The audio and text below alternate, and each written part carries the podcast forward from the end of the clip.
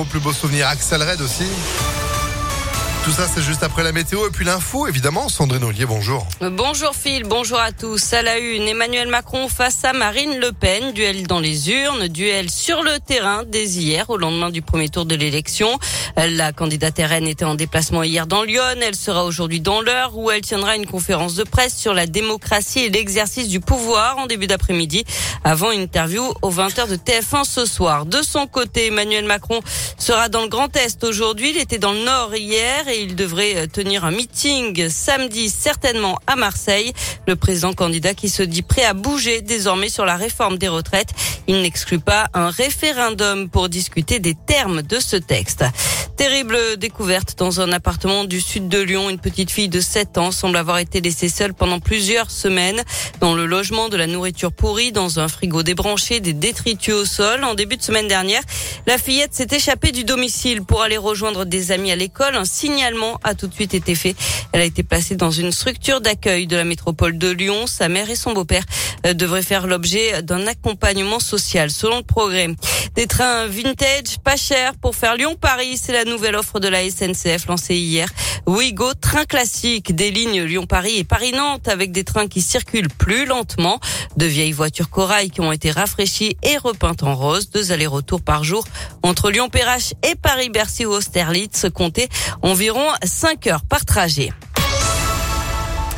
Allez, une des sorties avec une première à Lyon, une exposition dédiée à l'art du recyclage. Pendant quatre semaines, 16 artistes lyonnais ont pris possession de l'ancien siège de la caisse d'épargne dans le quartier de la Pardieu.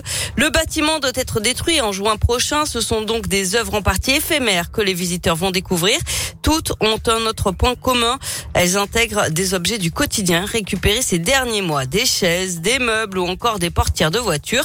Euh, ces objets ont été complètement relookés et seront rendus à leurs propriétaires après l'exposition. L'illustrateur euh, Nicolas Badou alias NKL y a participé. C'était vraiment intense parce qu'il fallait euh, gérer plusieurs choses à la fois. L'avancée de la pièce, donc des murs, du sol, du plafond. On a tous fait des choses totalement différentes. On avait des univers à la base totalement différents et on s'y est vraiment collé. Ça se retranscrit vraiment dans les, dans les pièces de chacun. C'était assez intéressant parce qu'on avait une idée de scénographie en arrivant ici, mais on ne savait pas quel objet on allait avoir. Il a fallu en faire quelque chose, inventer un futur pour ces objets. Euh, donc moi j'ai fait beaucoup de montagne, un univers de montagne. Ça crée quelque chose de cohérent euh, dans la scénographie. Et l'exposition est à découvrir jusqu'au 30 avril. Plus d'infos sur impactfm.fr. Un mot de sport pour terminer avec euh, du basket et ce derby en championnat. Rouen accueille Lasvel. Coup d'envoi à 20h. Allez Lasvel évidemment, puis de retour à la maison dans Villeurbanais. Ce sera ce samedi face à Paris. Vous y serez tous en tribune avec Impact FM. Vous allez gagner vos invitations par quatre. On se moque pas de vous, hein. Quatre entrées pour soutenir Lasvel. Euh, bah, c'est à gagner avant midi. Restez bien à l'écoute d'Impact FM. Merci Sandrine. Vous êtes de retour à midi d'ailleurs. À tout à l'heure. Bah, tout à l'heure. La météo.